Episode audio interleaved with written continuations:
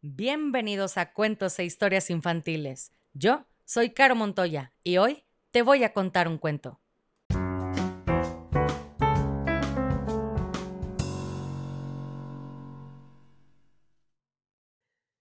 Y el cuento del día de hoy se llama Noticias de un mono, escrito por Silvia Schucher, ilustraciones de Patti Bernatene.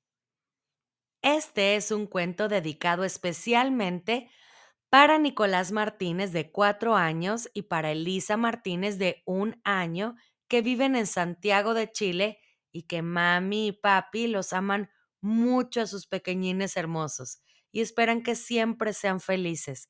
Así que, Nico, Elisa, aquí va su cuento. Y dice así. El de este cuento no es un mono como todos. No porque no tenga cara de mono, pata de mono y ojos de mono, que sí los tiene igual que los demás. La diferencia de este con los otros monos del planeta son sus costumbres. Odia las bananas y adora leer el diario. Decir que este mono detesta las bananas es apenas algo, pero no todo. Tampoco le gustan las galletitas que le tiran los chicos cuando visitan su jaula. No acepta nueces peladas, ni lechuga, ni tomates, ni manzanas, ni sopa, ni guiso, ni milanesa con papas fritas. Este mono come pizza y nada más. Decir que este mono solo se alimenta de pizza es apenas un detalle. Lo que más llama la atención de su conducta es otra cosa, su pasión por leer el diario. La pasión de este mono por leer el diario fue descubierta hace apenas unos meses cuando alguien olvidó un periódico entre los barrotes de la jaula. Desde entonces, ver al mono leyendo se convirtió en una gran atracción. Periodistas, fotógrafos y público empezaron a visitar el zoológico solamente para ver al animal dejarle diarios, a veces revistas y sacarles fotos. Fue una tarde, mientras leía el diario, cuando el mono se encontró con una noticia que lo puso de muy mal humor. Hablaba de un tal mono que vivía en el zoológico y que era muy poco mono. Así decía la noticia. Porque no hacía piruetas, no comía bananas y además leía el diario.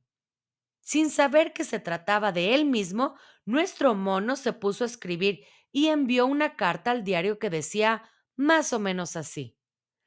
Hay personas que comen bananas y no leen el diario y sin embargo siguen siendo muy, pero muy personas.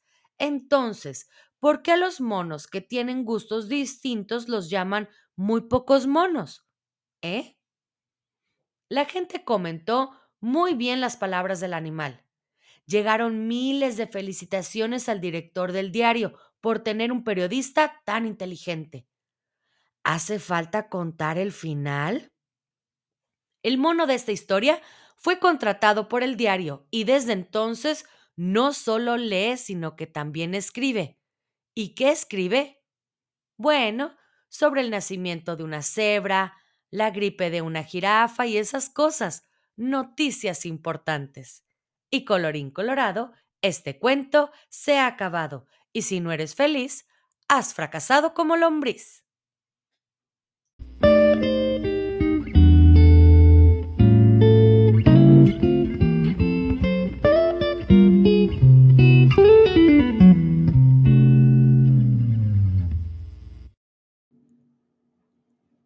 Si quieres escuchar tu nombre en una dedicatoria al principio del cuento, escríbeme por mensaje directo en Facebook o Instagram para conocer la dinámica. Me encuentras como cuentos e historias infantiles.